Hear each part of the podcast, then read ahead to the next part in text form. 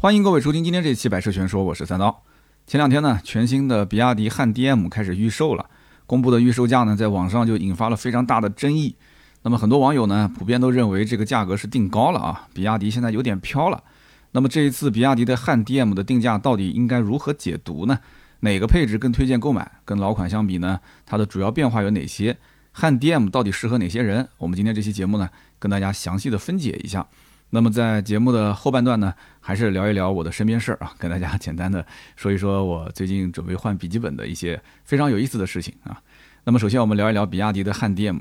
那么比亚迪汉呢，在我的眼中是一个非常神奇的车，因为你放眼整个的 B 级车市场啊，几乎呢都是被合资品牌占据啊。我常说就是四大金刚嘛，雅阁、凯美瑞、帕萨特、迈腾。那么这四款车呢，应该讲把这个市场守的是非常的牢。雅阁跟凯美瑞一年的销量，我看了一下，去年二零二一年啊，都是每一款二十多万台，每一款都是二十多万台。帕萨特跟迈腾每一款都是在十四万多台。天籁去年应该讲还是不错的，很多人好像觉得这个车没什么存在感，哎，我跟你说真不是，这个车甚至去年卖的比帕萨特、迈腾都要好。那么主要也是因为优惠非常大啊，这个车子去年卖了十六万多台啊，你能相信吗？那么其他的一些合资 B 级车啊，比方说像迈锐宝 XL 啊，包括别克的君越啊，这些呢，去年呃也就才卖了五万多台，相当于一个月大概五千台左右。还有包括其他的，比方说起亚 K 五凯酷啊，索纳塔十、速派、阿特兹五零八 L 这些，那这个销量就比较惨了啊，就基本上我们就不用再提了。那么各位猜一猜啊，你说一个国产的 B 级车卖个二十多万、三十万的比亚迪汉，这个车子去年卖多少台啊？看到销量，我当时都震惊了。去年卖了十一点七万台，而且这个车不仅仅是卖这么多啊，它终端还几乎没什么优惠，很多人买这个车还要等货。可以说这个车子呢，相当给咱们国产车长脸啊。我觉得 SUV 卖的好不算什么，但是一个国产的 B 级车，二三十万的 B 级车能卖的这么好啊，那确实是非常非常不错。之前呢，可能很多人对我有些误会啊，觉得说我看不上比亚迪啊，对这个品牌有点不屑。但是我今天这期节目啊，我估计你听个前十几二十分钟。你甚至以为我是充值的节目啊，我在舔它啊！你听到后面你就知道可能会有这种感觉啊！我先提前打个预防针啊，这个是完全发表个人观点，跟厂家没有半毛钱的关系。但是呢，比亚迪汉这个车啊，有一个比较遗憾的点，就是你在所有的 B 级车的销量排行榜上面啊，你看不到它的名字。为什么看不到呢？啊，因为原因只有一个，它没有燃油车啊，它没有燃油版本，它只有 EV 纯电跟 DM 混动，所以呢，它只能是放到这个新能源轿车的排行榜里面。但是呢，在这个新能源轿车的排行榜里面，那这个我跟你说啊，那就非常凶了啊。比方说排第一的，呃，五菱的宏光 mini EV，那一年能卖将近四十万辆，这非常恐怖的一个数字啊。那么第二名呢，就是比亚迪的秦啊，秦一年大概能卖到十八万多台。那么第三名是特斯拉的 Model 3，啊，你看到了，每一个都是狠角色。第四名就是比亚迪的汉，而且你去放眼看整个新能源轿车的排行榜，除了一个特斯拉的 Model 3以外，其他的十四个。全都是国产车，非常夸张啊！你看我们的图文版本就能看到，其他十四款都是什么车。那么这就给了我一种什么感觉呢？我感觉就像在棋牌室里面，一部分人在打麻将，一部分人在打扑克啊。燃油车就是打麻将，新能源就是打扑克。然后他们现在目前来讲好像是互不干涉，但是实际上棋牌室的面积就那么大啊，就不知道今后是打麻将的去转型打扑克，还是说打扑克的去赶走打麻将的？大家想一想，是不是这么个道理啊？那么无论是燃油车还是新能源车，你要知道啊，B 级车绝对是商家必争之地，因为它一方面呢要承担高利润的这样的一个任务，然后销量呢一旦要是起飞的话，它就会是企业的一个源源不断提供现金流的一个超级奶牛。那么另一方面呢，就是 B 级车如果卖得好的话，它的品牌的溢价能力就非常强啊，就包括它的美誉度啊，它的口碑一旦建立起来，向上突破非常容易。所以理论上来讲。合资的 B 级车在市场上，它立住了人设的话，它所对应的豪华品牌其实也可以打造出来，在市场上也能立得住啊。我们举个例子，比方说凯美瑞啊，大家都很喜欢，立住人设了；雷克萨斯 ES 也被很多人认可。那么帕萨特、迈腾立住人设了，那么奥迪 A6L 啊也被很多人认可。那么当然这里面也有很多例外了，比方说啊这个雅阁它立住了是吧？但是好像讴歌 TRX 就没有被认可啊，这里面当然这个原因比较复杂啊，大家如果感兴趣，我们也可以啊留言区留言，然后今后展开聊一期啊讴歌全系列，再不聊的话，今后可能只能是回望它的历史了啊。那么 B 级车想要在市场立人设呢，它又需要 A 级车出现一些爆款才可以啊。比方说凯美瑞畅销，对吧？但它前提是什么呢？卡罗拉、雷凌这样的 A 级车有爆款。那么雅阁畅销，为什么呢？因为本田思域它是爆款。帕萨特、迈腾畅销，为什么呢？因为速腾是爆款，是吧？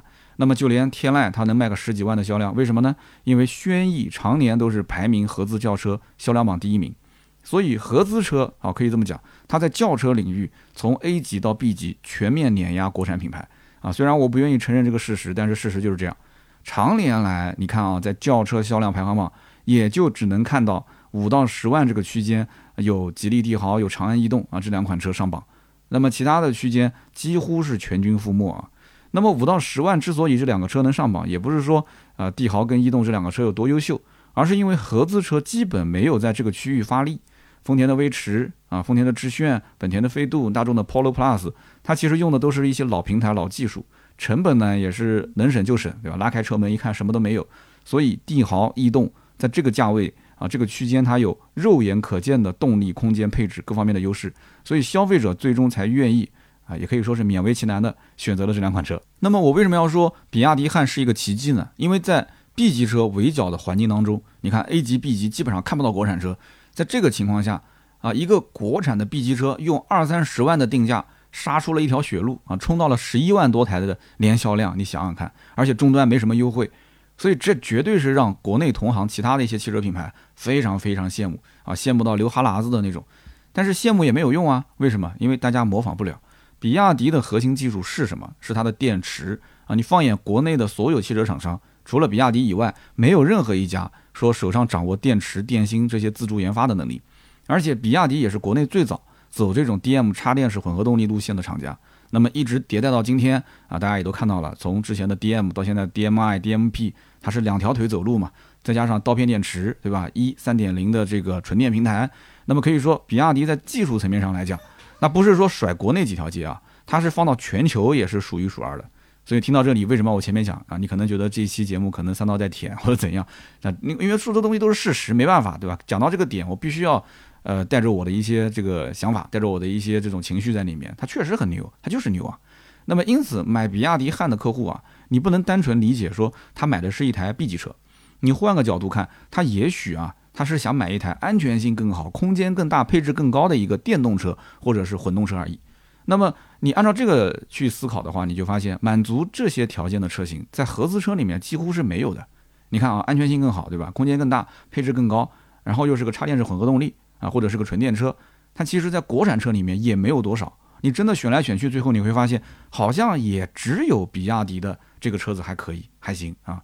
那么因此，比亚迪的汉啊上市这么两三年，一直热销啊。那么我觉得也很好理解，你按照这个逻辑去推的话，因为它没有什么太多的竞争对手嘛。但是现在这个环境里面，我觉得竞争对手是越来越多了啊。可能是在插混里面还没多少，但是在纯电里面，马上陆陆续续会上很多的车，都是它的竞争对手。但是比亚迪也是一个极其保守的厂家。你看啊，当年它自家的电池技术不对外供应，对吧？只是呃自产自销。结果呢，错失了国内新能源发展的一个黄金年代，就深深让出了一大块蛋糕给了谁呢？给了宁德时代。有没有人买了宁德时代的股票啊？啊，是不是早期买的？你当时要看比亚迪，如果说一直没放开技术，宁德时代是个小公司，一直坚持三元锂电池，当时你要入手的话，我的天，你现在应该是财务自由了吧？那么现如今，我们可以看到，比亚迪的这个 DMI 和 DMP 的技术，应该说是可以跟日系的混动相抗衡的，而且它也吃了很多的政策红利在里面，是吧？但是呢，他仍然不把这个技术开放，不跟同行去共享。那么虽然有网友说，哎，你看那个创维汽车现在不是宣布用的就是比亚迪的 DMI 的技术吗？哎，其实这个呢很简单，就有点像华为找这个赛力斯去合作，它是一个道理的。他造了一台问界 M5，其实理论上讲。啊，华为说我是不造车的，其实对外来说放的是烟雾弹啊，因为华为要是再造车的话，那么你想它影响的是谁？是整个的欧洲，整个的是德国这一部分，啊，就是虎视眈眈，像华为这样的企业，它会不会去吃我的蛋糕？它如果一旦要是真的，一下子就自己建工厂，自己去造车的话，很有可能就被你懂的，对吧？所以目前来讲放的是烟雾弹，而且合作的都是小厂。那么我们知道，比亚迪找创维这种啊，就可以说是跨界，也掀不起什么风浪，就这么一种小厂去合作，它只是去试试水啊，就是绝对不可能说，呃，在整个市场上能有多大的作为。那么这跟当年的特斯拉开放自己的源代码啊，开放自己的相关造电动车的技术，它是完全两个概念的啊。特斯拉当年如果说它不开放自己的技术，可能在国内很多的电动车品牌就起不来啊。首当其冲就是小鹏，小鹏的老板这个何小鹏明确就讲他是埃隆·马斯克的粉丝，他当年就是因为看到了特斯拉，然后呢也是特斯拉的第一批车主，同时特斯拉后来开放了相关的啊造电动车的技术，他才有了这个品牌，他才有了这个技术的资本。所以说，我觉得这个 DMI、DMP 是个好东西，但是比亚迪一直攥在自己手上不开放，真的是非常难。你要知道一点啊，比亚迪的插电式混合动力技术再好，它目前来讲大环境还是依靠补贴，还有一些优势。那么随着今后补贴越来越少，车价随之啊水涨船高，这个红利期其实并不会有多长时间。而且我们知道电动车的技术现在一个是电池在发展，第二个呢充电的速度它也在发展。那么这里面我们就不管怎么说，增程式插电式混合动力，它一定是一个过渡的技术。那么既然明知道是个过渡的技术，那为什么不去开放给大家啊？一起共享，我们共同把这个市场做大，在这个有限的时间内，市场做大之后，那么大家一起吃红利啊。那么这个红利谁吃的最多呢？比亚迪本来就有先发优势，你现在谈到插电式混合动力，谁能跟比亚迪比呢？是不是？红利来临的时候，他肯定是吃大头嘛。你吃肉，兄弟们喝喝汤，这总可以吧？哎，但是他不，他就把技术抓到自己手上，那这个我觉得是不好的，应该是一个开放包容的心态。那么你像特斯拉，对不对？把整个电动车市场全球一起拉起来，成了一个这么大的蛋糕。那么他的，你看现在吃的是什么样子啊？那都是手啊、脚啊、嘴上全都是油啊，吃这个电动车市场红利，他赚的简直是爽歪歪啊！真的是。那我们言归正传啊，我们聊一聊这个三月十九号上市的新款比亚迪汉 DM-i DMP 啊。那么这两款车预售价二十一点六八到三十二点二八啊，其实就是一款啊，就是汉 DM 系列。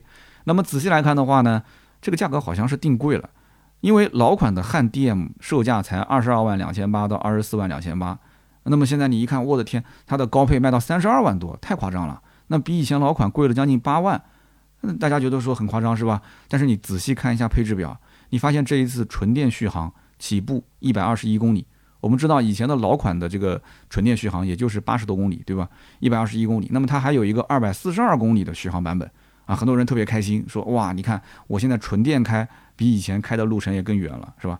但是你一看二百四十二公里续航的价格，我的天，差点没吐血，为什么呢？定价二十九点二八万，有没有搞错？有没有搞错？二十九点二八万比一百二十一公里续航顶配二十三点六八万贵了五万六千块钱，凭什么？凭什么一个二十多万的车子一档跳了五万多块钱？你这是逼着我们掏血汗钱来买吗？五六万块钱，你开玩笑啊？可能是有些人一年的工资，是不是？所以大家觉得说很离谱。那凭什么你这么去定价呢？哎，很多人不太理解。我在短视频平台上面当时解释了一下，但是我的解释之后，很多人讲我在帮比亚迪洗地啊，我在帮他说话。那么大家可以听一听我的解释啊。我知道很多人是不关注这些小视频平台的，我来讲一讲我的观点啊。今年上半年。新能源车企几乎全都发布了涨价的公告，是不是？你甭管是纯电动的车辆，包括很多增程的、插混的，它都说涨价，从一两千块钱的涨幅到一两万的涨幅都有，甚至包括像长城的欧拉白猫、欧拉黑猫这种车，它连涨价的勇气都没有，因为它的车定价就很便宜，七八万块钱。如果说涨个五千块钱，那很多人干脆就不买了，而且可能会出现很多负面的声音，它直接就厂家讲叫停售，不叫停产，但是很多媒体就用停产。啊，但其实实际上就是停产了。你要定也可以，遥遥无期嘛，对吧？那么新能源车涨价的原因，首先是国内油价的暴涨。那有人讲说，我就想不通了，这新能源车又不加油，电动车又不加油，为什么要这个油价对它有影响？你听啊，油价上涨导致什么？导致大家对新能源车的关注度非常高，而且很多人是真的掏真金白银去买电动车，买插电式混合动力的，所以它的需求量就暴增。需求量暴增就导致什么呢？厂家对于上游的原材料。就需要大批量的采购，那么在原材料当中啊，我们知道不管是插混还是纯电，制造电池的原材料当中有一样东西呢，叫做碳酸锂啊，不管是三元锂电池也好，磷酸铁锂电池也好，你都绕不开碳酸锂。那么碳酸锂的定价权掌握在国外的企业手里面，因此这两年碳酸锂的价格从五万一吨涨到了将近五十万一吨，而且还在继续涨价。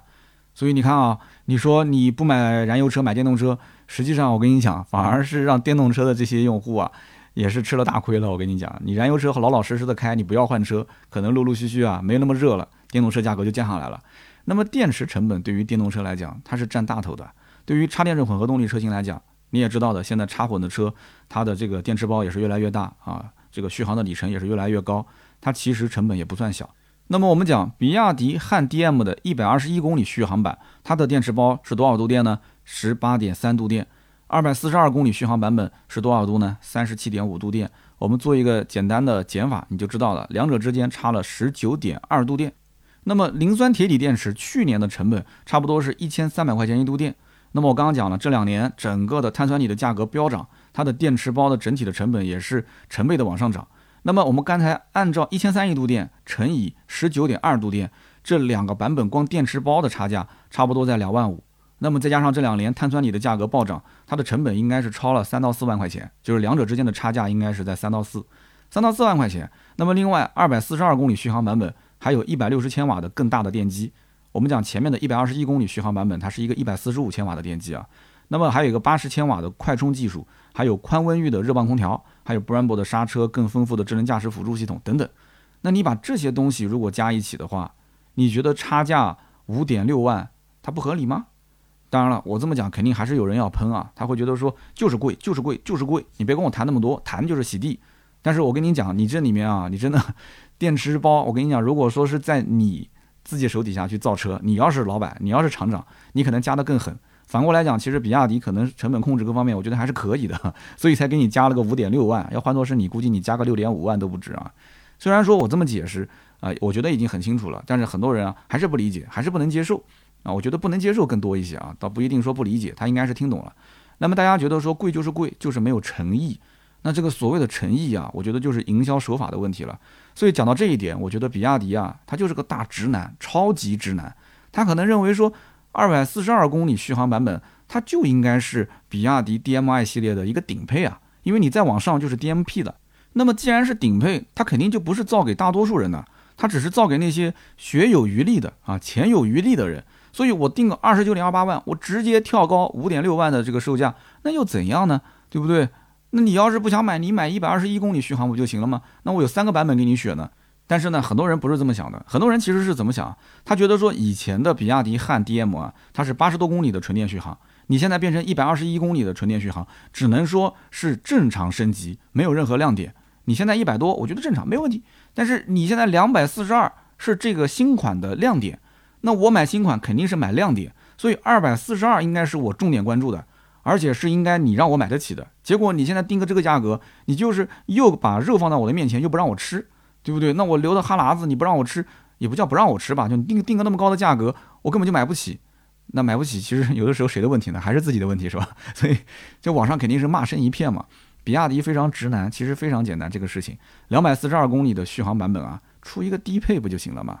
你就把里面的版本这个配置能减就减就是了，你干嘛要配那么高的配置呢？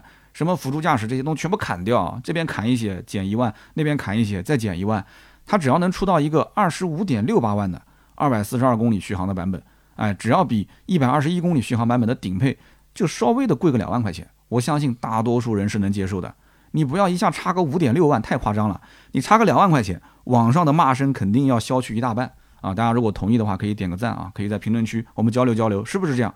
如果是二十五点六八万二四二公里续航，但是是个低配版，你能不能接受？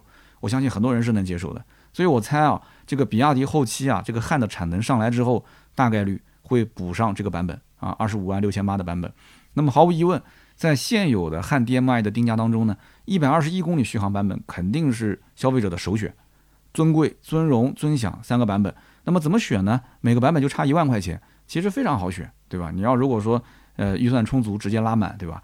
那么我们讲最基础的版本，其实它配置就不低，L 二级的智能驾驶辅助。十二点三加十五点六英寸的大屏啊，这些东西都是有的。你再加一万块钱呢，多一套十二个喇叭的丹拿音响。那再加一万块钱呢，就又多了一套纳帕的真皮啊。你就这样子往上选就可以了。有多少的实力办多大的事情，钱包的厚度决定配置的高度。不过呢，非常遗憾的是什么啊？这个宽温域的热泵空调和八十千瓦的快充这两样东西啊，比亚迪第一次是用在汉 DM 这个车型上，这个技术是没有全系标配的。那我觉得是不应该的啊，因为这两个技术非常实用，八十千瓦的快充可以从百分之二十五充到百分之百，只要花四十分钟啊。当然了，这个肯定不是家里面的那个充电桩啊，这是外面的快充。那么大家知道，现在外面的快充的技术也在不停的迭代，对吧？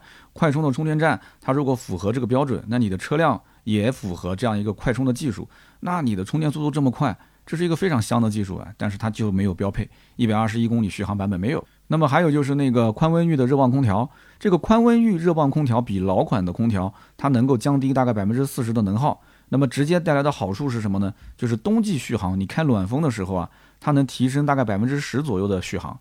那么有人讲可能成本比较高，我觉得这个也不是理由啊。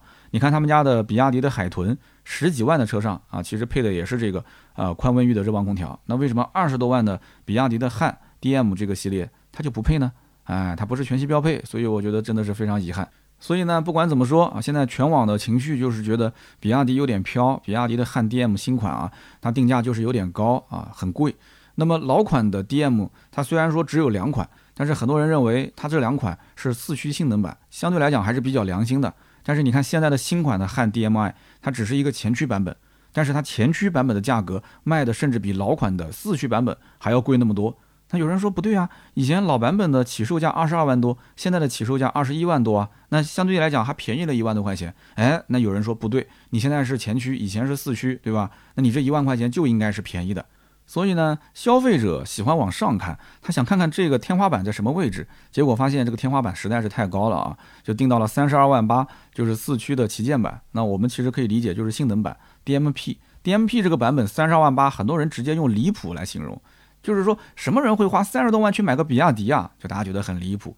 那么你说它是性能版吧，它的整体的这个性能要百公里加速三点七秒，三点七秒在当下这个年代，呃，其实不是那么哇塞。啊，其实我们见过，包括你像特斯拉三点三秒，对吧？包括极氪零零一三点八秒，那我们都已经稀松平常了。我们觉得电动车就应该是快。那么比起以前的老款的汉 DM 的话，四点七秒的加速，其实有人觉得也够用了。以前老版，对吧？现在新版新版本也就是快了一秒钟。那么现在快了一秒钟，你让我多花八万块钱，八万块钱啊，那不是八千块钱啊，对吧？我为了这一秒钟花八万，你真当你这个品牌是兰博基尼、法拉利啊？你是超跑啊？对不对？谁有三十多万去买比亚迪啊？还是那句话，很多人就是抱着这种想法，所以我是这么认为的啊。你要如果觉得三十多万买比亚迪不值啊，那我觉得你可能连啊比亚迪的 4S 店这个门你都不会进。但是有的客户不是这么想的，有的客户是觉得说极氪零零一啊虽然是电动车，但是你看啊它性能版三点八秒加速卖个三十多万起步，特斯拉 Model 3 Performance 它虽然说也是电动车，但是三点三秒加速三十七万多。那么我现在买一台比亚迪汉 DMP。对吧？我得到的是什么？我虽然花了三十多万啊，那我得到的是一台三点七秒加速，而且空间更大，而且还有智能电控主动悬架啊，是可以软硬调节的，更加丰富的一些智能驾驶的配置啊，包括舒适性配置，还有两百零二公里的纯电续航，是这么一台 B 级车。哎我可以当电车开，我可以当油车开，我可以当混动车开。那么满油满电，我能跑一千三百公里续航，这是官方宣传的啊。那么如果我是亏电的话，我不去充电，我亏电油耗五点二升，没毛病啊，没毛病啊。我今后跑长途，我进到服务区，我看到充电桩的人少，我就充个电；我看到加油站的人少，我就加个油。啊，我比你们都从容，是吧？那么其实啊，虽然讲汉 DM 新款看起来跟老款变化不大，但是我觉得大家应该知道，他们俩本质上它不是一代产品，它是两代不同的产品。老款是 2.0T 加六速湿式双离合，它本质来讲其实还是像一套油车，然后配合了前后轴的双电机，再加上一个 P 零端的 BSG 电机。那么用比亚迪的官方说法叫做什么？三擎四驱啊，我觉得是重油轻电的一种设计啊。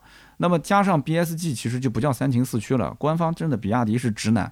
从工程角度来讲啊，工程师角度来讲，他觉得这就是三擎。但是我告诉你，你放到任何一家喜欢搞宣传的，我就不说那些名字了啊。有一些品牌特别喜欢搞噱头，他绝对会说这个是四擎四驱。你说它是四擎也没错，虽然 BSG 电机它并没有起到说啊去助力的一个作用，它只是稍微起步的时候稍微带一下。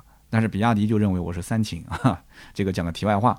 那么老款的 DM 技术呢，走的是极致的性能路线。那么为什么它当年要追求性能呢？啊，一个混动车型不应该是省油吗？你为什么要走性能路线？那这里面呢有一个大背景，你要知道日系的混动在全球称霸了很多年。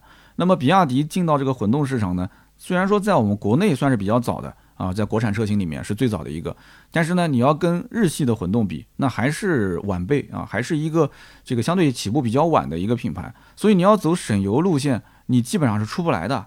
你一定是被人打压的，而且人家是不用插电的混动，你还是插电的混动，对吧？而且当时的整体的市场的补贴政策也不是特别的明朗，所以比亚迪在那个年代只能有一个出路，就是用性能啊打对方的弱点，因为我们知道当时只有丰田的混动是日系的这个混动的标杆嘛。那么它的这个整体的阿特金森的这个循环的发动机啊，它的起步啊是比较肉的，我们讲叫低扭是不是特别的强？所以因此呢，打它的弱点，我用我的强项。所以在当年这样的一套插电式混合动力，性能特别强啊，很多人就把它当成是信仰之车嘛，所以当时就吸了一大波的粉丝，对吧？当年的比亚迪唐，我们知道很多人都是冲着这车去买的，哪怕就是贵，我也要去买。这个效果可以讲是非常的好啊，非常的好。你要如果要混动经济的，你就去买日系；你要如果想要性能的，你就找我比亚迪。所以这一波粉丝一直到今天都是可以讲是比亚迪的核心粉。但是呢，在当下啊，我们讲在当下这个环境里面，节能环保、经济省油，这是一个大趋势。所以 DM 的技术只能说到了今天这个时间节点，它必须分成两条分支。一个呢，就是走 DMI 路线，就是你必须要走节油啊经济的这样一个路线，节能的路线。那么另外一个呢，就是 DMP，DMP 呢虽然讲是走性能路线，但是其实我打心底里面觉得啊，整体比亚迪现在还是走节能省油这个路线，因为 DMP 它仍然还是在对外宣传它的亏电油耗有多少。以前从来没有听说过比亚迪讲自己的亏电油耗这个概念啊，但是 DMP 你必须要走，为什么？因为你之前 DM 当时吸的那一波粉丝就是冲着你比亚迪的性能来的。如果你现在比亚迪的性能不行了，那对不起，你就不是以前的那个比亚迪了。你就不是以前那个比亚迪的插混，那么就会必然掉掉非常多的啊原始的比亚迪老粉丝，对吧？所以这个是一定要做的。但是呢，DMI 走长续航、走节能，DMP 走性能啊，这个路线现在定下来，我觉得是合理的。在原有的 DMI 的基础上，再加一个，比方说这个前轴或者是后轴电机，然后再把电机功率放大，那不就玩活了嘛？对他来讲也没有什么太大的难度。所以说，上一代的 DM 会随着 DMP 它的普及，然后慢慢的退出舞台。那么有的人可能就好奇了，那为什么比亚迪唐 DM 它还在卖，对吧？那唐的 DMP 什么时候上市？你不是说 DM 和 DMP 是两代产品吗？那么 DMI 的唐已经上市了，为什么 DMP 的唐还没上市呢？那这个问题呢，我觉得你就要问比亚迪了。你要问他是不是还有不少 2.0T 的发动机和这个六速的湿式双离合的库存没消化完，是不是？那么新一代的 DM 跟老款的不同点啊。它呢用的是一点五 T 的霄云发动机，然后呢是固定的传动比。我们知道以前老款是什么？二点零 T 的发动机加一个六速的湿式双离合，所以这个区别是非常大的。你一定要知道，它可以新款啊，新款在 EV 纯电、HEV 并联、HEV 串联、发动机直驱和能量回收之间来回切换。这个呢，你要如果听过我之前比亚迪的相关就是技术讲解的话，应该是非常清楚的。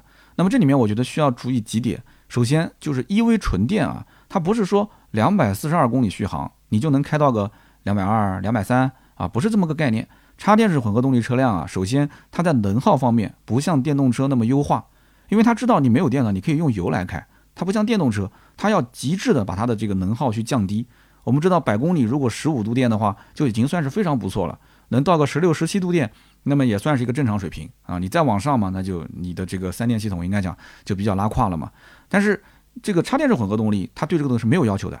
你不能说完全没有要求，但是它对于纯电的续航到底的能耗有多少，它其实没有太多要求。而且我们之前也知道，它会有这个低电量的保护机制，也就是说你的电量呃快接近百分之二十的时候，还剩余百分之二十左右，它就会强制发动机介入，啊，你可能会跳出一个啊这个 EV 受限，然后强制发动机介入，就需要去烧油了。所以呢，EV 纯电这个模式啊，各位一定要谨慎，最好去问问老车主啊。如果你还没有去买这个新款的话，等有一批人买完之后，看看他们实际的纯电能开多少，你再考虑是不是要去啊购入。因为很多人可能真的是想用纯电平时来代步开。那么 HEV 的并联是什么呢？就是你急加速的时候，油和电同时发力，这个很好理解。HEV 的串联是什么呢？呃，相当于增程啊，发动机呢是用来发电的。那么低速的时候呢，用电来驱动，在市区代步啊、游走啊，那基本上就是保持这个状态。那么发动机直驱呢，相当于就是把电直接断开啊，用发动机的最优的一个工况来保持一个省油的状态。那么什么情况下呢？一般在高速巡航八十公里以上，它就会切换到这样的一个直驱状态。那么能量回收就很简单了，对吧？就利用一个可逆电机的原理，减速制动下坡的时候反向充电，多多少少呢增加一点点续航啊，就心理作用。那么其实呢，买比亚迪汉 DM 的客户，我觉得有三类啊。那么第一类呢，就是他本来就要买一个 B 级车，但是呢，他现在又看到油价特别贵啊，所以他看中这个所谓的亏电油耗，充电桩可能不太方便装啊，节油省钱，手头刚好有个二三十万，这是一类。那么还有一类呢，是要绿牌啊，然后看到这个插混又免购置税，空间又比较大，配置相对丰富啊，这是一类。还有一类呢，是原本本来是可以介于电动车跟这个插混车之间都行，但是他有点续航焦虑，对吧？然后一看这车性能也不错，对吧？然后配置也不错，价格也合适，他买电动车本来就有个三十来万的预算，那么这是第三类。那么我觉得什么客户不适合买比亚迪汉 DM 呢？啊，非常简单，第一类呢，就是觉得比亚迪的车子啊设计的土味十足啊，很多人一拉开车门看那个内饰，包括那个中控的界面，直接掉脸就走。那么第二一类呢，是连门都不进的啊？为什么呢？他坚持是品牌为先，品牌为主，实用为辅。什么配置高啊，性能好啊，我不要，我品牌为先。他们就觉得比亚迪这个品牌就很 low 啊。当然讲这个话你别喷我啊，我是说别人啊。然后呢，他觉得撑不起二三十万的一个售价。那么第二类、第三类的是什么呢？就是他不看重油耗，也不看重绿牌，啊，也不感觉说性能强就是它的卖点啊。我不觉得啊，对他们来讲，五个油跟十个油没区别。三点七秒加速跟七点三秒加速无所谓，我佛系开，对吧？那么说白了啊，人家就是不想拥抱新能源，只要是带电的车，我一律觉得不安全。然后他们还甚至觉得这个车什么保值率不高啊，今后很难转手，反正就各种问题。所以呢，我干脆就不碰啊，就这三类人就没有必要去考虑比亚迪啊这个汉 DM 了。那么比亚迪今年的年销售目标呢？啊，据我了解，应该在一百五十万台左右啊，非常夸张的一个数字。但是产能呢，一直是个问题啊。去年客户投诉最多的就是不按约定时间交付车辆，那么很多朋友也特别关心啊，说这个比亚迪今后的这个交付是不是就是常态化，就是提不到车？那么据我了解的消息呢，啊是个好消息，就是今年的四月份啊，比亚迪呢把之前收购的江西抚州的大乘汽车工厂改造完毕了，马上即将投产。那么下半年呢，济南、郑州新建的工厂也即将投产。那么我们江苏常州的工厂是已经投产了吗？那么后续呢，包括它的平山工厂啊、西安工厂、长沙工厂、合肥工厂、襄阳工厂啊，这些地方都会陆陆续续的加足马力去生产。你开玩笑，没人跟钱过不去是吧？那么之前很多人都觉得说，三刀呢，你是挺看不起比亚迪的啊，每一次谈比亚迪呢，阴阳怪气的，就是在那边好像调侃。那么甚至有人讲说，三刀对整个的国产品牌都不看好。我觉得很多人真的是误解我了啊。其实我内心啊是一直希望国产品牌越来越好，特别是像比亚迪这种。就手头有非常多的专利技术，是埋头搞技术的这样一个企业，我希望它是能带飞我们国内的其他的国产车企，啊，你一定要团结，一定要团结，一定要去共享。但是呢，大家呢也理解我是这个销售背景，那么在整个的国产品牌崛起的过程当中，它在营销跟渠道这销售啊这几个端口，它做的很多东西，它确实是有问题啊。比亚迪其实到今天为止仍然有很多的问题是需要改进的，在营销端，在渠道销售端。比方说它的这个什么王朝网、海洋网，然后这里面分出来的那么多车型，它的销售模式是有问题的。我展开来讲它这个问题，我可能能再讲两个小时。所以呢，改天啊，我们聊这个海豚、海豹驱逐舰零五的时候啊，我们可以带着说一说啊它的一些问题点。那么今天这期节目呢，我们聊比亚迪汉 DM 啊，就聊到这里。以上是我对这个车的一些观点啊，如果大家觉得不错的话，欢迎转发给身边的朋友啊，留言评论也是对我最大的支持。我们抽三位啊，可以赠送价值一百六十八元的节末绿燃油添加剂一瓶。那么接下来呢，我们聊一聊身边事啊。身边事呢，我觉得这个环节整体反馈还是不错的啊。一方面呢，可以聊一聊最近的一些热点，我相关的一些思考。那么另外一方面呢，就是我生活中遇到的一些事情啊，也是我的一些思考跟总结。那么这样一来，大家呢相对来讲啊，就会更加的有一些沟通的渠道啊。因为这个留言互动，这是留言互动的环节，主要是针对上一期节目的一些讨论。但是身边事呢，主要是身边发生的一些实时的事情啊。我觉得这个呢，我也是挺喜欢跟大家这样子去沟通。毕竟它是一个电台节目啊，电台节目呢，主要还是讲故事，还是以聊天沟通、轻松啊这样一种环境为主。它不像视频啊，视频的语言，它每一帧每一秒它都不能浪费，而且现在是越来越短，越来越短，很多事情呢不能把它展开来。啊，掰开揉碎的去跟大家去聊天啊，心平气和的聊天，所以因此呢，身边事这个环节呢，我还是想保留啊。虽然我看到有一些人讲啊，我不太想听啊，你聊你自己的事情，我一点都不关心啊，但我还是要保留，我比较任性，是吧？好，那么身边事今天聊什么呢？前不久啊，媳妇儿呢想在这个笔记本电脑上面装一个软件，但是因为我是一个苹果笔记本啊，我是这个 Mac OS 的系统，所以它不是 Windows，那装不了，装不了呢，媳妇儿就跟我抱怨。那么我当时就在想，你这有什么好抱怨的？你也不是第一天看到这个电脑了，对吧？从二零一七年这个 MacBook Pro 到了我们家，我到今天为止几乎就没有装过几个软件，因为它只能是在自己的那个呃 App Store 里面去下载啊。第三方其实我也不太敢装，我就怕装完之后，呃，生怕它这个系统到时候会出现一些问题嘛。我只能用它系统里就市场里面有的我就装，没有的我就不装。那么平时呢，我就是用来写写稿啊，然后上上网。难得呢，去剪剪视频啊，非常难得。其他的时候呢，基本上这电脑就是落灰的状态。出差的时候用，在家基本就不用，因为有台式机嘛。那么有一段时间呢，呃，我也是听别人跟我讲，说这个苹果笔记本如果不会用 Final Cut Pro 这样一个视频剪辑软件，那就等于这个电脑浪费了一半的钱。那我金牛刀，你想我能浪费钱吗？我肯定不能啊。所以后来我就苦学了一阵子这个 Final Cut Pro。那么学来学去，我就发现。这个真的不是说一天两天就能学会的，就是学到最后就是简单的皮毛入门肯定是不难的，但是呢，你到后面你你要做一些什么包装跟特效，那这个也不是说很困难，其实你就记住那些路径就可以了。但是你要成年累月的反复去练习，你才能非常熟练的做剪辑。但是对于我来讲没有意义啊，为什么呢？因为我是原创内容的作者，我平时写稿的时间我都不够，哪有时间学这个什么？视频剪辑后期啊，对吧？我只要能应付日常的一些这个，比方说拍个 vlog 啊，家庭的一些视频记录，那就可以了嘛，对吧？用个剪映都可以，我干嘛要用这么专业的软件？而且我们公司本来就有专业的后期，我真的有一些复杂的视频丢给他们做不就行了吗？同样的事情交给他们做，效率肯定是比我要高出百倍的。那么这个视频剪辑，其实我在参加很多汽车活动的时候啊，我看到现场那些摄影师。他们几乎是人手一台 MacBook，所以呢，我也知道这个东西是个好东西啊。这个笔记本呢，应该讲在这个剪辑啊、啊包括制图啊各方面，它这个苹果笔记本不管是软件还是硬件，它相对来讲是比较有优势的啊。这个我是能理解的。包括后来我自己下了剪映以后啊，我觉得跑这种剪映的软件，那完全是轻车熟路啊，就用起来非常的舒服。后来我还学了一个非常简单的这个 Keynote，我不知道有没有人用过啊，就是苹果上面类似像 PPT 的这个软件。那么这个软件，我当时在网上找了一个免费教程，因为我是接了一个活啊，就是给人去讲课，然后呢给我点小费用啊，然后我就想去做个 PPT。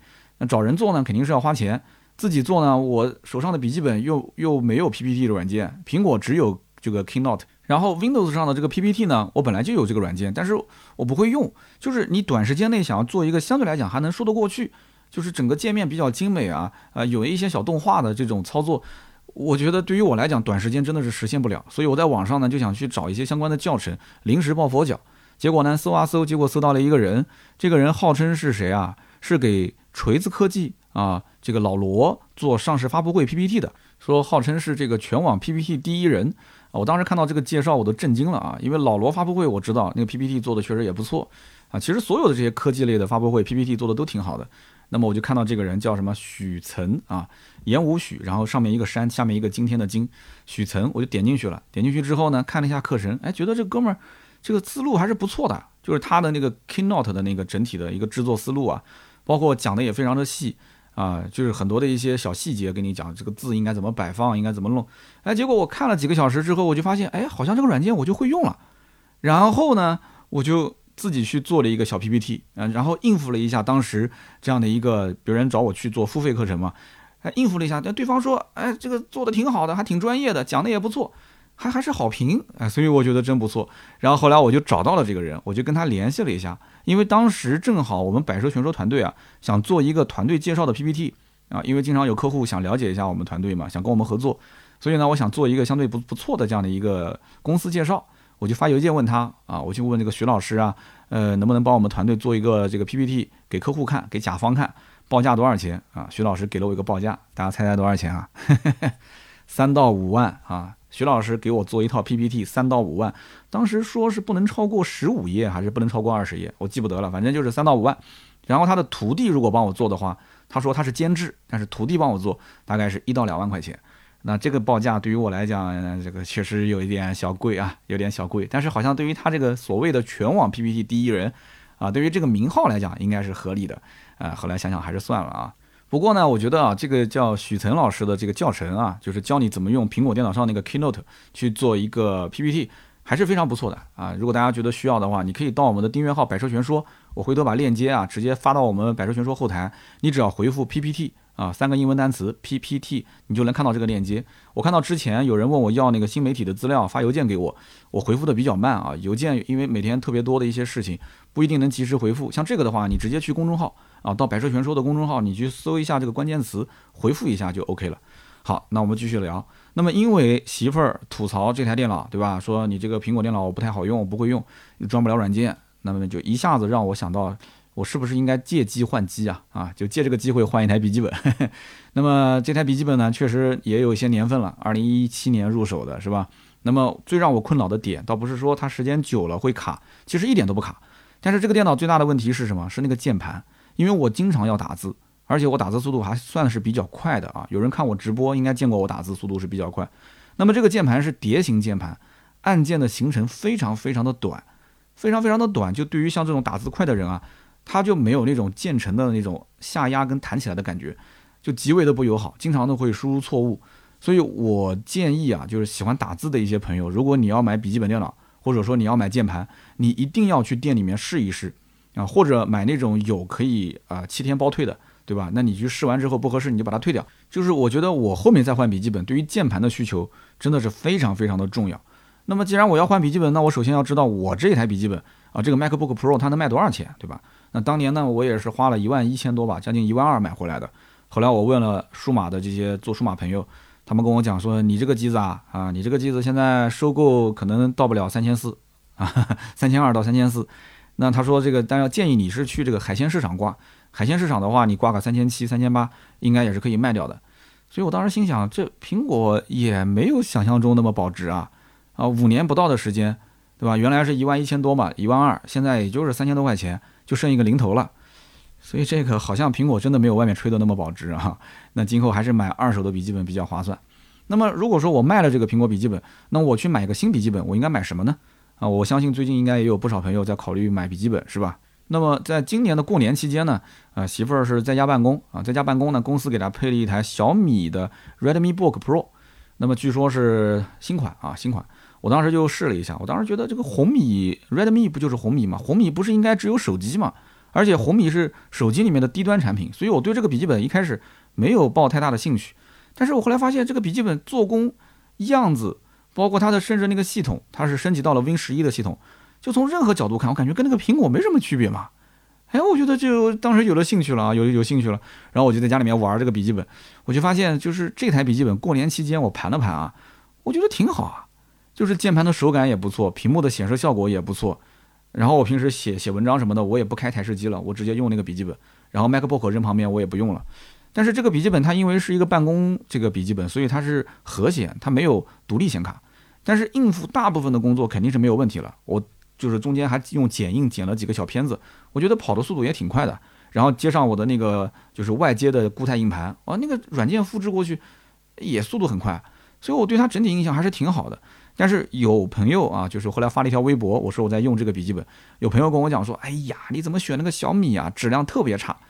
这个我们后面再讲，网友的整体评价也不是很高啊。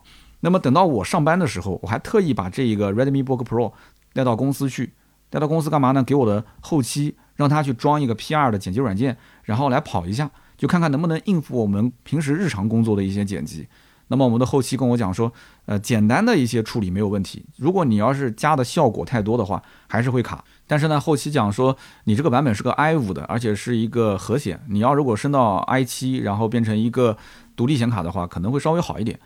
然后我当时就在想说，这个电脑每一个档也就差个四五百块钱，对吧？我再增加个一千多的预算，也就是个五千多不到六千块钱吧，应该是能接受的。但是呢，后来我去研究它具体配置的时候，我是越看越复杂，因为我也知道笔记本电脑它基本上核心的就是一个 CPU 啊，升级一下，然后显卡升级一下，它的价格就会高很多。而且，呃，AMD 的 CPU 配的 AMD 的显卡跟有英特尔跟英特尔的显卡还不一样，所以呢，它有这个锐龙的 R5 跟 i7，包括有英特尔的芯片啊，包括显卡，所以就我看到就很复杂，我看到就是一脸懵逼的状态。后来我就去到 B 站去搜索，因为毕竟我也是五年的时间没有去研究过笔记本了。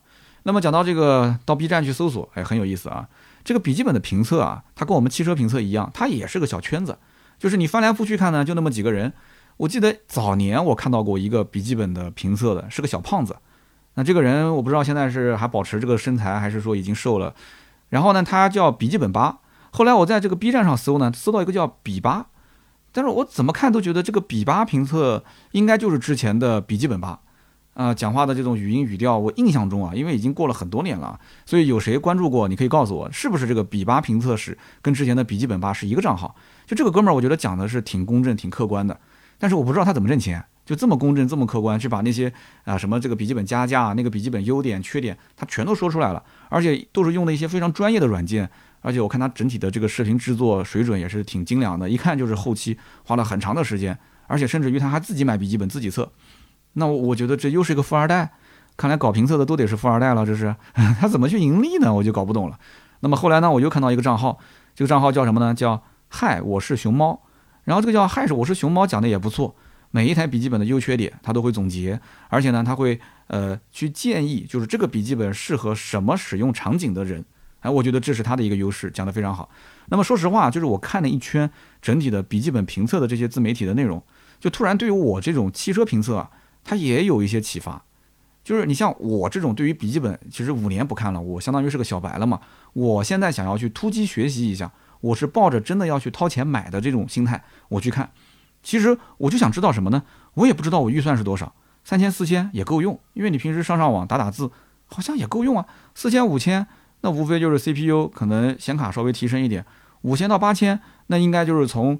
这个呃普通的轻薄本就已经升级到了一个全能本了，甚至八千块钱往上，你就已经可以到一个游戏本了。那游戏本对于我来讲有必要吗？没有必要，我还要考虑它的一个轻便性，因为我经常要出差嘛。所以基本这个价位应该就是控制在五千到八千之间，是我的一个合理范围，对吧？那么如果说有一个人，他就告诉我这个价位五到八千哪一个性价比最高，你推荐一款就可以了，你不要跟我讲那么复杂，我不是很懂。是吧？就像我问人，我说那到底是锐龙的好还是英特尔的好？那各有说各的好。有人讲锐龙的好，有人说啊锐龙不行，显卡很拉胯。啊，有人说英特尔，英特尔是挤牙膏割韭菜，是阉割版本。我也听不懂什么什么什么阉割版本，什么什么大芯片、小芯片、主芯片、副芯片，什么东西乱七八糟的。我也不想去研究，我又不是这个行业的，我要研究那么透干什么呢？你只要告诉我哪个好就行了，对不对？所以这不也是跟我们汽车圈很像嘛？有的人就问我，我十五万，你就给我个性价比最高的车就行了。我就要性价比高，然后我还问他半天，我说你什么用途？你你你重点是考虑哪一个，对吧？你考虑是安全还是这个跑高速巡航，还是说你要它的一些舒适性配置？所以有的时候真的你你不要你想的太多了，就是他就想知道一个结果，就这么简单，对不对？然后你说的这个结果，你告诉我，可能我就直接去查了。所以我当时我看的那个叫什么“嗨，我是熊猫”，他还真录了一期节目。哦，真的很有意思。他那期节目就是什么，三千到四千，四千到五千，五千到八千，然后八千到一万，一万以上，他直接告诉你，就是这个级别里面哪个性价比最高啊。然后呢，他另外两三款就是围绕这个性价比最高，其他你辅助选择的两三款笔记本是什么？每一个级别里面，啊，讲的我真的到我的心坎里面了。后来我还真的去搜了搜。所以如果我要是真的卖笔记本，可能就这一期视频，那么就直接决定了我啊是不是去买哪一款。啊，这个真的是非常有用啊，我觉得。那么我看了他的这些讲解之后，我还我还会看什么呢？我还会看评论区。我看评论区，评论区呢，他讲说这个性价比最高，那你说了不算。弹幕里面有网友会，好比说啊，就硬核说，对对对对对，哇，这个绝对是一个神本啊，就是一个非常神奇的本子。然后下面也有人讲说啊，这个 UP 主是良心 UP 主，讲的是对的。但是也有人讲说，哎呀，你讲那么多有什么用啊？这就是个空气本。我当时又是一脸懵逼，什么叫空气本啊？后来我搜了一下，哎呦我去，空气本是指什么？就是它一上市就买不到，那就说明性价比肯定是很高了，对吧？性价比很高，结果买不到，它就成了空气本。然后空气本它得怎么样？它加价啊，加价，然后从二级市场去购买，那价格就更高了嘛，对吧？有的甚至要加一千多，所以我当时就笑了，我说这不就跟我们汽车圈是一样的嘛，对吧？性价比高的车型。或者是大家都追逐的车型，它就是价格要对吧？额外的再付出一些，一模一样啊。那么因为有之前我在家里面盘过这个小米的 Redmi Book Pro，有这么个经历，所以其实我主体上来讲还是重点想去搜一下，就是小米大家是怎么评价的，就是 Redmi Book Pro 大家是怎么评价的。然后刚好我在搜的时候，这个小米又发了那个什么 K 五零 Pro 手机，然后又发了那个新款的呃小米的那个笔记本，所以后来又搜了很多，哇，真的是非常。非常非常及时，就是前面发布会一结束，后面立马有很多人拿到了新款的机子。我估计应该是厂家提前给这些人已经录制好，然后等发布会结束之后，他们就把内容发出来了。然后整体的大家的评价是什么呢？就是说小米的这个本子呢，啊，屏幕的素质不错，但是呢散热不行，呃，就是可能会限制它的性能。还说有人讲说这是什么拉皮的产品，呃，什么跟上一代差别不大啊？Pro 所谓就是 Pro 在什么地方？就是屏幕上面。但是你像我这种用户，我对上一代产品我都不了解，我也不知道他讲这个话到底是是贬他呢，还是夸他呢？就是你看评测这个这个兄弟的意思呢，好像他也能买啊，有优点也有缺点，但是整体来讲，我我就不知道你到底给我的结论是买还是不买。然后我看评论区的时候，很多的老用户啊，小米的老用户，第一代产品就吐槽说：“哎呀，之前呢，你看小米的产品质量不行，售后也非常的拉胯，修了好几次都修不好。说千万不要碰小米笔记本。”那就看到这个，按我讲嘛，那我就吓跑了。但是我在想，他毕竟当年他买的是一代，现在是二代，二代是不是又会把这些问题给完善了呢？所以我就需要知道更多的用二代的这个，比方说 Redmi Book Pro 的这些用户，他实际的体验，他的返修率高不高？这跟买车不是都一个道理吗？是不是？我在评论区里面后来经常看到一个词，一个什么词呢？叫做什么一线品牌？哎，我当时搞不懂，我说笔记本还要分什么一线跟二线吗？哦，后来我才知道，很多人讲什么一线品牌，联想、惠普、戴尔啊，就是一线。那我就在想，那一线品牌我就去买一线呗。那小米我就不看了。结果发现一线品牌大家也有争议，什么美的良心响，什么坚若磐石硕啊，美的良心响就是联想嘛，坚若磐石硕就是华硕。但是它那个坚不是坚韧的坚啊，是奸商的奸，坚若磐石硕。还有什么偷工减料机，就是那个宏基嘛，啊，A C E R 宏基偷工减料机。哎，我真是服了，我说这些网友真的是太有才了啊，真的太有才了。然后还有包括什么人傻钱多戴啊，讲的就是戴尔，就是把我看都看懵了。还有很多外号啊，大家可以搜一搜，很有意思。但是呢，看到最后呢，我觉得我就有点看跑偏了，就是说一开始我是定点搜索。我是对我想买的这个品牌，或者说，呃，我对于我想买的这个品牌价位是相关的一些产品感兴趣。但是到了后面是越看发现，就是越扩大了我的范围。然后对于整个笔记本的这些品类啊，包括轻薄本、全能本和游戏本，我都会去带着了解一下、看一下，就越看越晕了。其实你仔细想想看啊，如果静下心来想，我其实无非就三个需求，一个呢就是屏幕要好，要能润眼睛啊，看久了不累。第二个呢，就是键盘要舒服，因为我长期要打字、要写稿，那么打字一定要很轻松。第三个呢，就是要安静，因为往往是在一个办公室或者是我的书房里面，你这个笔记本打开之后，你不能嗡嗡嗡的响啊，对吧？你要是个独立显卡，对吧？嗡嗡嗡的响，很影响情绪啊。在宾馆里面也是。那么第四个呢，就是接口要多，最好呢是自带 SD 卡啊，自带 HDMI 的接口，平时呢办公啊啊剪辑视频什么的，相对来讲方便使用。其实其他方面都无所谓。我又不打游戏，对不对？我对显卡没有那么高的要求，我也不拿拿它看电影。我手机可以看电影，我 Pad 也可以看电影，我干嘛要用电脑看呢？是吧？那么剪辑视频的需求，勉强应个急就可以了啊。就像跟这个我们讲汽车行业，七座 SUV 那个第三排的座椅，那就是个伪需求，就是勉强做做的嘛。你真的要第三排的这个空间，你肯定是买 MPV 啊，你买什么 SUV 呢？你又要兼顾时尚，又要兼顾通过性，你这是不对的。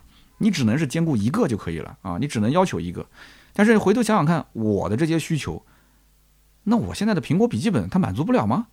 我苹果笔记本的屏幕那是吊打吊打一切市面上的这些品牌啊！我觉得屏幕一流啊，啊，然后整个笔记本用到今天为止相当安静啊，相当安静，真的是不吹不黑。我基本上就没有听过我的苹果笔记本的这个风扇的声音，我都不知道风扇在什么地方。然后接口可能不算多，但是我有转换器啊！哎，我我的妈呀，我不能为了一个接口去换笔记本啊！我有转换器啊！然后现在就剩下最后一个问题，键盘不舒服。那键盘不舒服能解决啊？你比方说我在家用，我外接一个键盘不就行了嘛？对不对？我我外接一个 R R G B 键盘，机械键盘，我这潇洒的很啊。那么我如果是在外面出差办公，出差办公忍一下不行吗？忍一下不就行了吗？对吧？你又不是出差办公天天打字，所以说这么一想，似乎好像就不用换笔记本了。但是你想这个问题啊，我讲那么多，核心问题它是起源在什么地方？起源是在于我媳妇说她要用 Windows。她要用 Windows，要装那个软件，其他的问题都是他带着说的，说什么键盘不舒服啊，什么用起来什么是拷贝文件也也也特别的难用。那我灵光一闪，我直接给他装个双系统不就行了吗？我给他装个 Windows 不就行了吗？苹果本来就是支持这个双分区双系统的嘛，所以后来我就想到了，当时在评测里面，哎，有一个哥们儿跟我讲说，啊，大家呢，苹果不会装双系统，其实不用自己去学，你只要上那个某宝，花个三十块钱。别人可以远程给你安装双系统，大概也就一个小时、两个小时就搞定了啊！我觉得这个方法可行啊，价格也是非常合理，还省时间。结果呢，第二天上午我就找了一家好评度比较高的，哎，我就下单了。结果对方呢发了个软件给我啊，远程控制软件，我知道的啊，装一下，装好之后呢，对方说我们准备开始吧，啊，我说那就开始吧，对方发了一个套餐给我，哎，我一看就开始就开始，你发什么套餐呢啊？套餐是这样的啊，普通安装三十块钱，优化版安装九十块钱，优化纯净版安装一百五十块钱，兼容性更好，并且包一年的售后两百七十块钱，我当时一看我就笑了，哎呀。这个不就是哎买车的时候对吧？就是额外的去割割韭菜嘛，对不对？不就跟那种九块九拍那种儿童写真抽奖，哎呀恭喜你中奖了，然后把你家小孩拍的特别漂亮，最后你哪一张照片都舍不得放弃，然后推荐你一个啊八千八百八十八的套餐，说你们家从孩子的两岁到五岁到十岁到啊都都能拍，每一年都能拍。让你充值呗，所以这就是割韭菜，但是他也没有错，对吧？他也没有错。你对于那些小白的，我相信很多人，你想你都用苹果笔记本，你也不差这点钱，他可能就直接充个一百五或者充个两百七了。但是我跟他讲，对不起，Windows 的系统我用的很少，我就用三十块钱的标准就可以了啊。你帮我服务好，我给你一个好评。然后他说行，没问题，他也没跟我纠缠，OK。然后呢，他问我你要划多少个 G 过去？我说我划七十个 G，因为之前呢我也大概看了一下流程啊。这个硬盘划过去之后呢是不能更改的，我就划了七十个 G，我总共是二五六嘛，我就留了大概一百八十个 G 给到我的这个 macOS 的系统。好，那么我平时呢是以 macOS 为主，我媳妇儿呢偶尔用一下 Windows，对吧？我又不用 Windows 去剪辑。如果我们的剪辑师说，哎，我要用 Windows 去下载一个 P2，临时应个急，那其实也是够的嘛，对吧？七十个 G 完全够了啊。那么他呢，就花了大概一两个小时帮我把这个系统给装好了。装好的当天，给我媳妇试了一下这台笔记本，哎呀，那叫一个香啊！那个键盘他也不说难受了啊，系统用的也顺了，整体的这个啊心气啊，就就精气神就全部都顺了啊。那我呢，到今天为止就给他用了一次，就是那天试了一下，也过了很久了。然后我这段时间就一直还是用我的正常的苹果系统，用的也挺好，没问题。所以有人讲说三刀，你聊了半天，你到底换没换笔记本？没换。那我这金牛刀当然能省一点是一点，是吧？你看是不是？你看我其实买笔记本到最后看下来，我就是想解决一个键盘更舒服的问题，对吧？那么我到现在其实如果说双系统解决了媳妇儿的问题，那我键盘舒不舒服无所谓了。前两天我当时研究笔记本的时候，我就在想一个问题，我说这个笔记本的键盘既然是蝶形键盘，它的行程比较短，那有没有可能我买个键盘膜？我买一个好一点的键盘膜，会增加它的这个行程的这个按下去的触感？结果说干就干，我当时就买了一个键盘膜，买完之后就后悔了。它的确按上去的手感比以前可能稍微的，就是更有那种就是触摸的质感。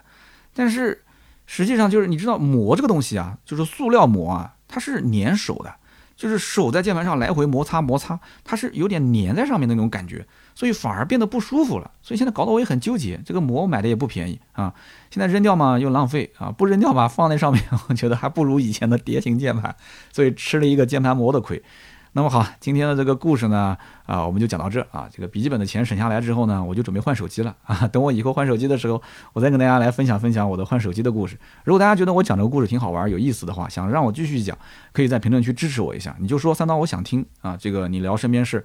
如果我要看到很多人讲说我不想听聊身边事，但是想听的那些人又不留言，那很有可能这个环节今后我那么多人打击我、打击我，我就不做了，因为我的性格。啊，有一期节目我一直忘了跟大家聊，就是讲 D R S C 四重这个性格啊，就四重性格。